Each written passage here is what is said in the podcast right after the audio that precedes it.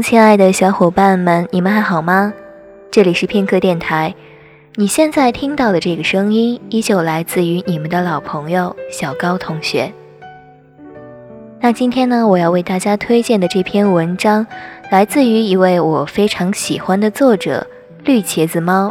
文章的名字叫做《我讲个笑话给你听，你可别哭啊》。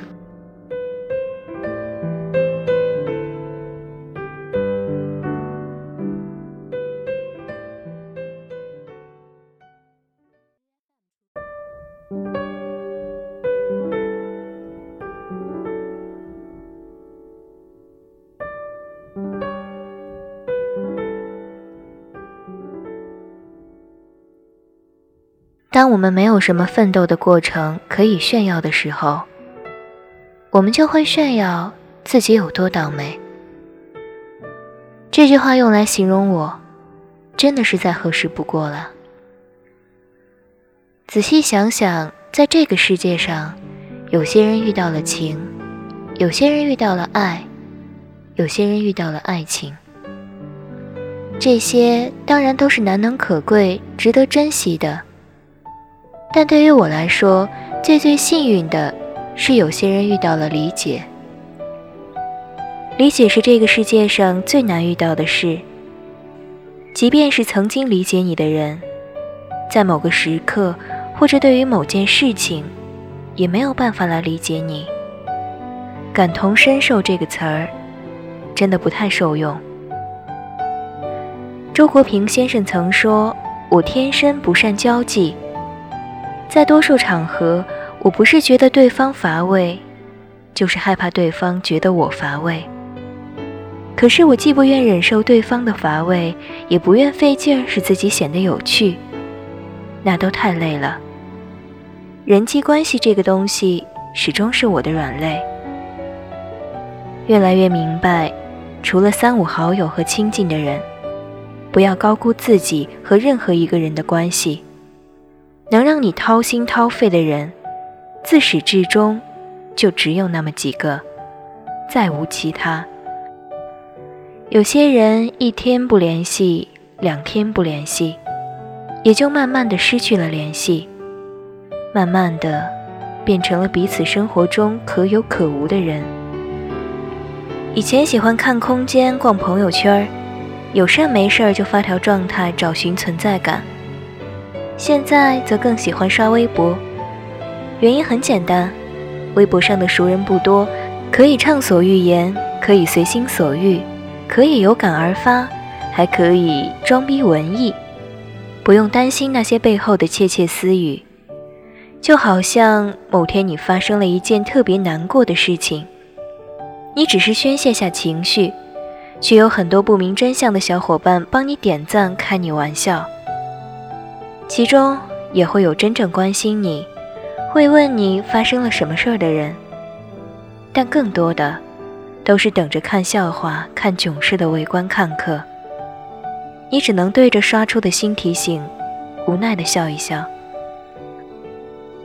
回头去看，很长一段时间，我都处于看似忙碌，实则焦虑的状态。人之所以会焦虑，很大一部分原因是源于对自己的不满，就好像我一直很赞同的那句话：很多人不快乐，是因为过去太美好，现在太糟糕，而未来太迷茫。那么我的焦虑和不快乐，究其原因，也逃不过上述的种种。我不知道要做好一件不是自己喜欢的事情。需要为此付出多大的努力和代价？我知道的，只不过是除了把那件事做好，我没有别的选择。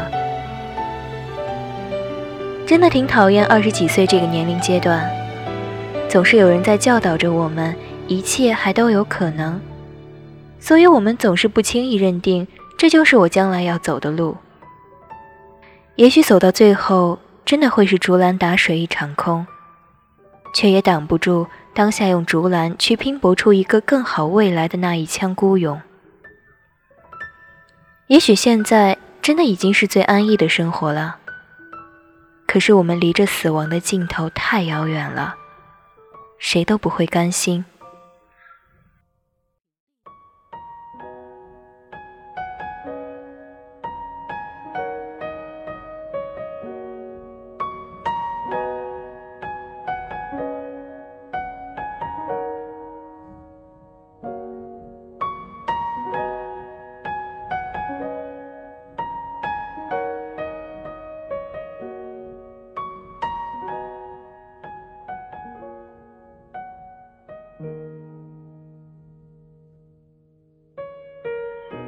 我不知道身边的朋友现在都是怎么评价我的。